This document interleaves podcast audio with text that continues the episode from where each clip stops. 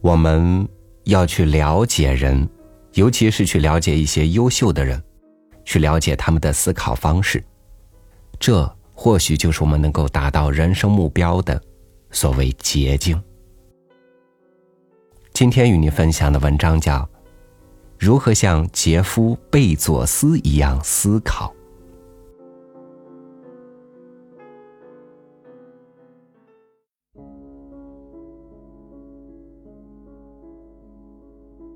贝佐斯看友情，与智者同行，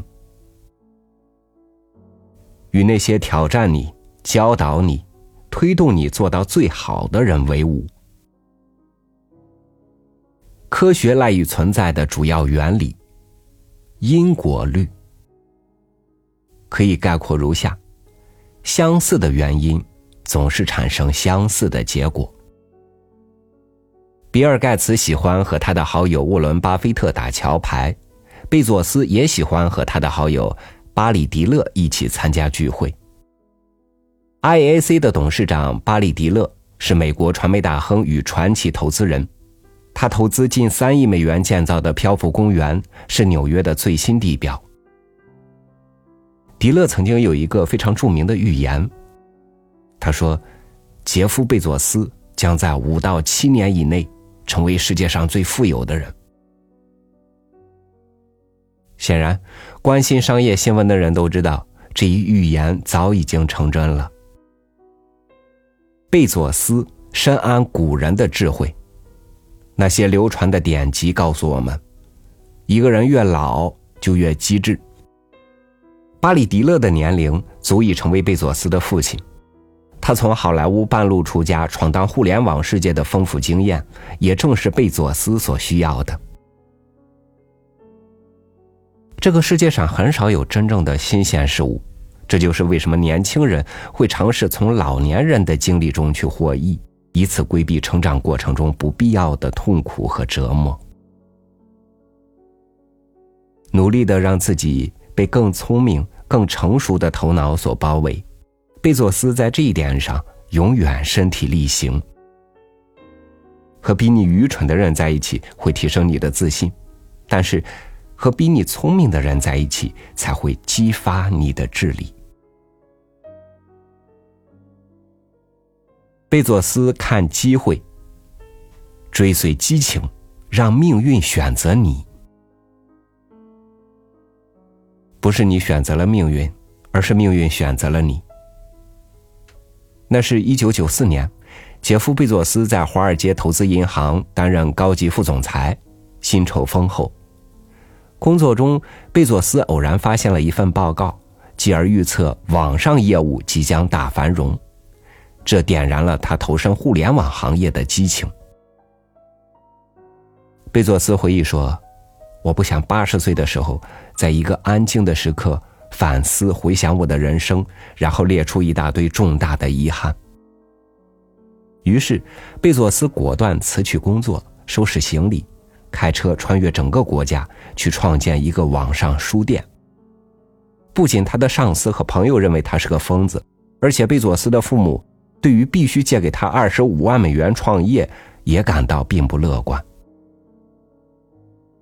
简而言之，如果你追逐金钱，你可能永远抓不住他，但如果你追逐激情，金钱会来追逐你，命运也会站在你这边。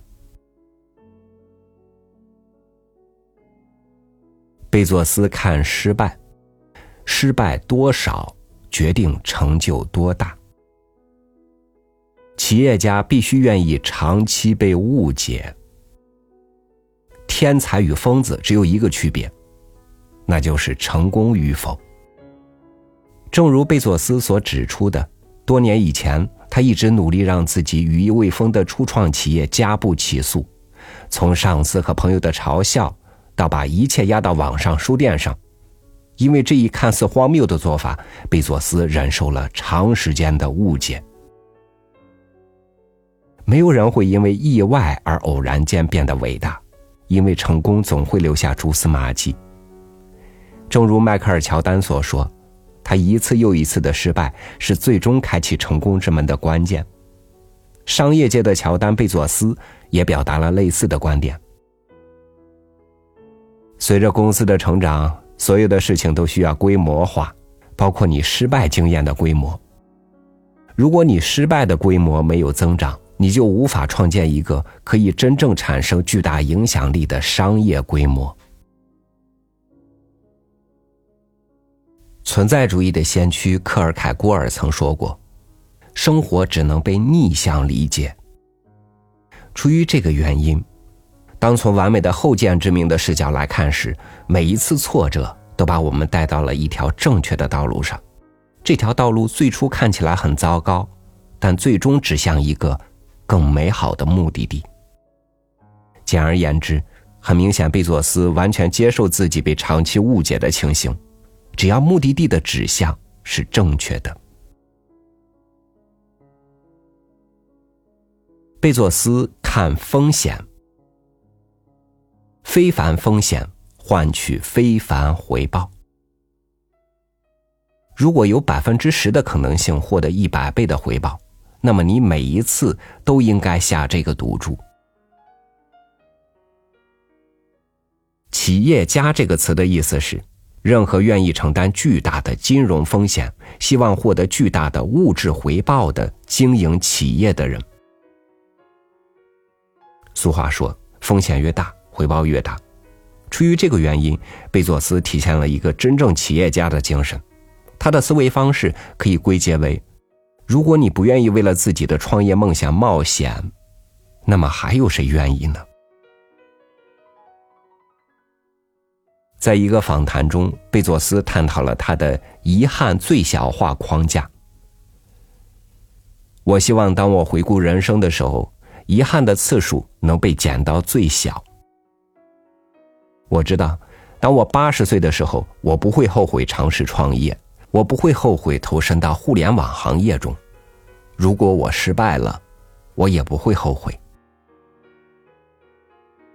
但我知道，有一件事我可能会后悔，那就是从未尝试过。这会困扰我余生的每一天。贝佐斯成为一个企业家。愿意把一切都压到自己的愿景上。所谓愿景，就是他心中下一步最赚钱的项目。他曾说过：“十有八九你会失败，但每隔一段时间，你就会打出一个全雷打。”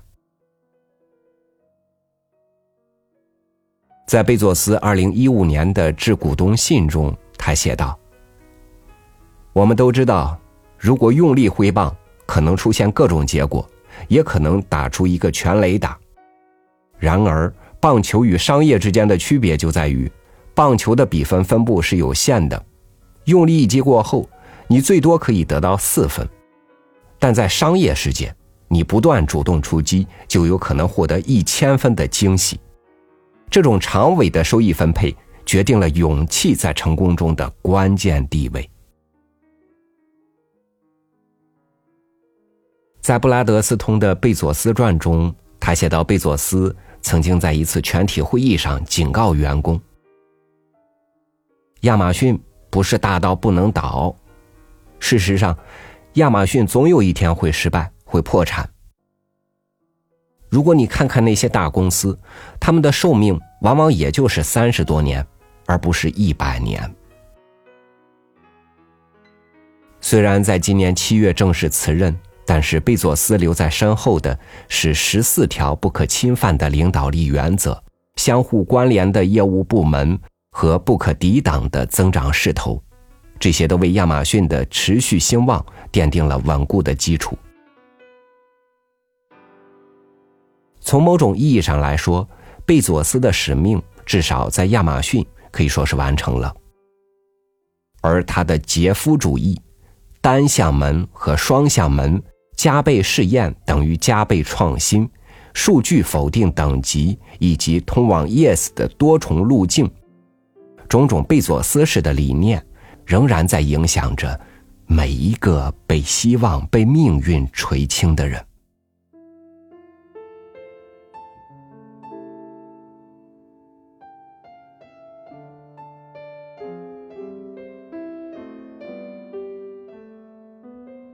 我们的目标都是成功，但起点却不一样，去实现它的方式更是千差万别，所以也就有了各种结果。希望《贝佐斯传》这本书能够给你带去一些思考上的启迪。我们呢也将选取十位听友赠送这本《贝佐斯传》，欢迎你的参与。好，我是超宇，祝您晚安，明天见。